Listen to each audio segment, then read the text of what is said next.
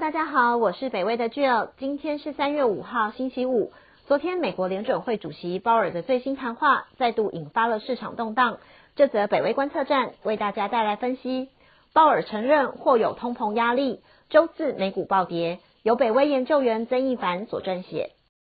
美国时间这个星期四，三月四号，联准会主席鲍尔在盘中的发言里面，因为没有提供给投资人任何保障，也没有消除通膨的疑虑，让美股再次大跌。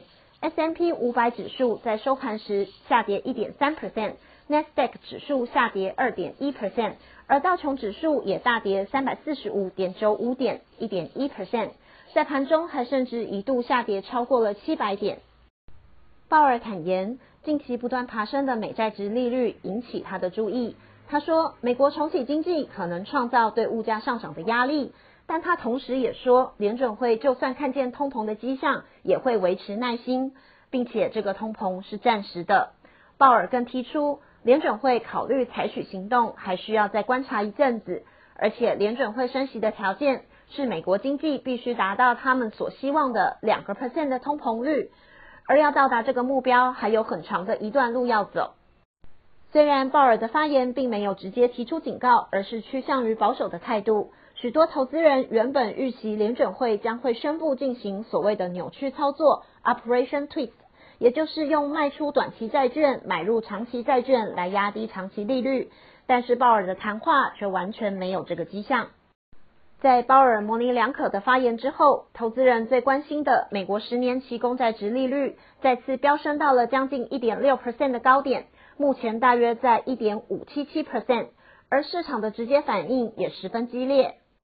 值得注意的是，Nasdaq 在经过昨天的跌幅后，已经彻底失去了今年以来所有的涨幅，从年初以来总共下跌一点三 percent。也在昨日盘中一度进入自高点下跌十 percent 的修正区。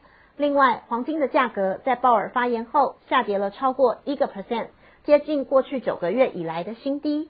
而被认为有抗通膨功效的比特币也随大盘下跌约八点一 percent，价格从超过五万一千美元跌到四万七千美元上下。Independent Advisor Alliance 的首席投资长 Chris Zaccarelli 对这个现象表示。市场再次回到了一种状态，那就是如果同一个消息对美国的经济来说是好消息的话，就是对美股表现的坏消息。